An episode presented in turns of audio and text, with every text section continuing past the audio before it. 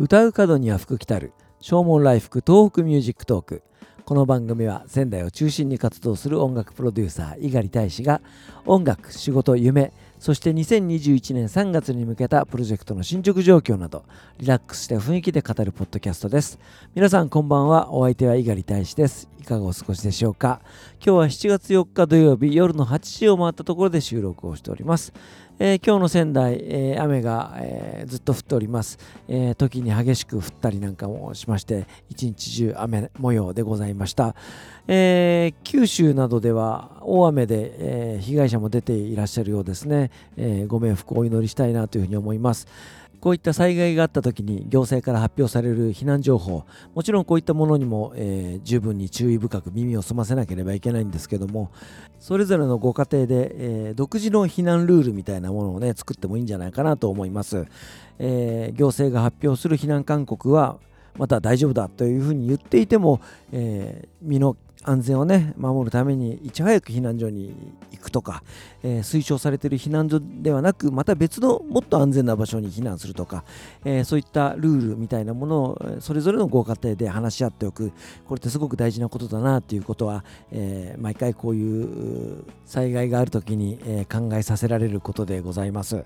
えそして今、えー新型コロナがね流行っておりますので、えー、避難するための、まあ、リュックの中にはですね、えマスクだったりとか、え消毒用のアルコールだったりとかいつも以上に、えそういったところにも気を配らなければいけませんので、えそういった準備を事前にしておくってことね、え避難用のリュックにはマスクとアルコールこれを入れておく、えこれってすごく大事なことなんだなということは思います。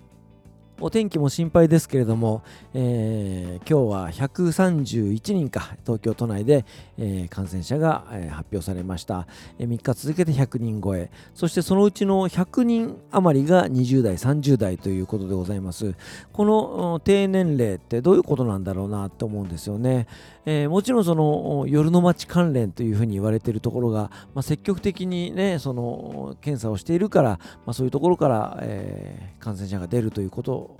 だと思うんですけどもそうじゃない人たちも、えー、少なからずいるわけでじゃあその人たちはどこから感染したんだろう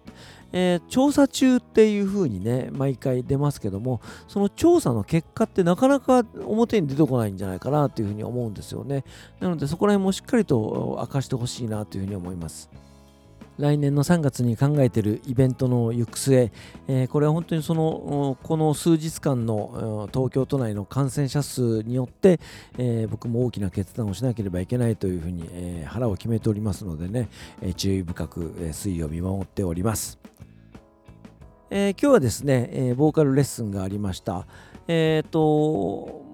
あこういう歌い方をする子はこういうところに理由があったんだっていう面白いことがあったので今日はねそこをお話ししようかなと思うんです。えっ、ー、となかなか大きく口を開けられずに、えー、喉で歌ってしまう。改札の前へつなぐ手と手みたいな感じで歌ってしまう子がいたんですね声を出す時にはですね喉を開きたいんですねあくびのようなイメージで喉を開いてはーという声を出したいわけです。でその子は発声練習の時にはうまくできてるんですよね、えー、じゃあどうしてその歌の中でそれができないかっていうと、えー、彼はリズム感があまり良くなかったんですね。えっ、ー、と1234って四分音符で感じるのに、え加えて1と2と3と4とっていう裏拍を感じる。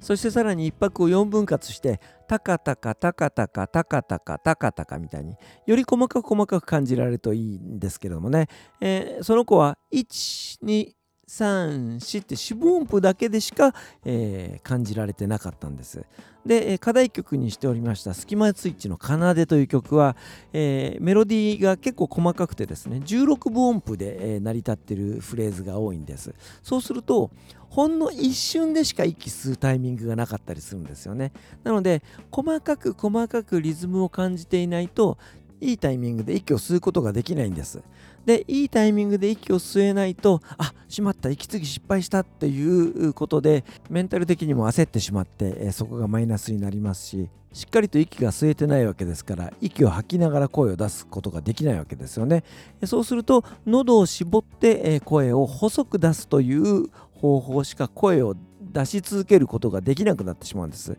えー、なのでその彼は長年その、えー、癖が体に染みついていて普通に歌ってももう喉で歌うような感じになっていたと。それを指摘した上でテンポをゆっくりにして、えー、しっかりと息を吸わせてそして口を大きく開いてあくびをするイメージで喉を開いて本当にもう眠そうな声で母音だけで歌う。あや